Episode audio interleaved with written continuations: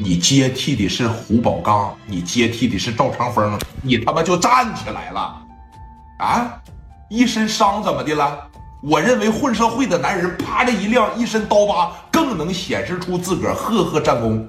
要是身上干净的不行，一瞅就没混过两天社会，哎，就没打过几场硬仗，你根本也就不叫个社会，你也不硬核，对吧？你像小霸王高德健他们，哪一个不是一身的窟窿眼子？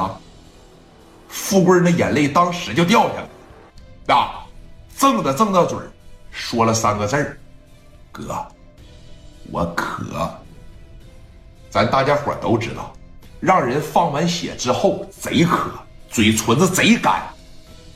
兄弟，你现在呀还不能喝水，啊，喝水呀绝对是不行，不利于你恢复。这么的，给我投一把毛巾去，快点的。啊！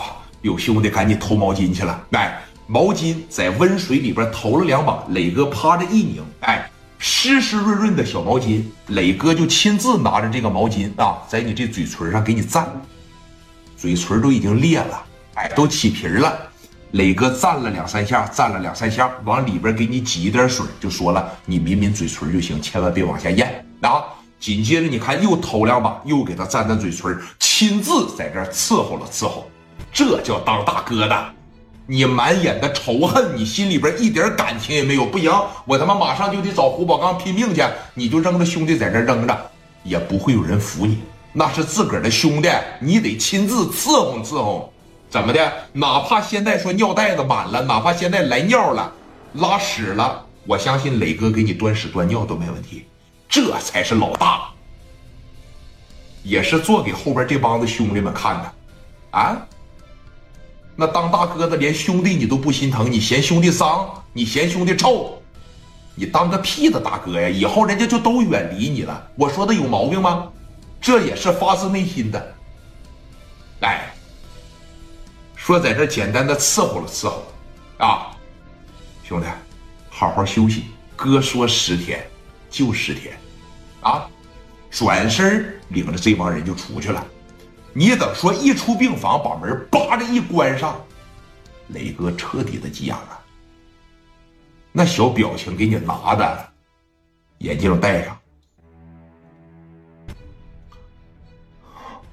谁砍的富贵啊？啊？胡宝刚在医院里边，赵长峰在医院里边，周兵也在医院里边，他们动弹不了。谁砍的我兄弟啊？啊？那个磊哥，我认识那小子啊，他是这个赵长风的亲弟弟赵长青。干啥的呀？他是，他是在这个四方区一个拳击馆里边当总教练的，他练过，身手啥的挺好。那天领着二十多个一进来，哐哐就给这个这个富贵磕这儿了。怎么样？打电话打通了吗？蒋元拿了电话过来了，哥呀，胡宝刚电话没人接，赵长峰电话没人接，周兵电话也没人接，而且我刚刚让兄弟们上四方区的纵情岁月夜总会去了，已经贴封条了，写的是停业整顿。那这小子是跑路了呀？啊？哥几个都跑了吗？不知道啊。那说你看，上街给我抓他啊！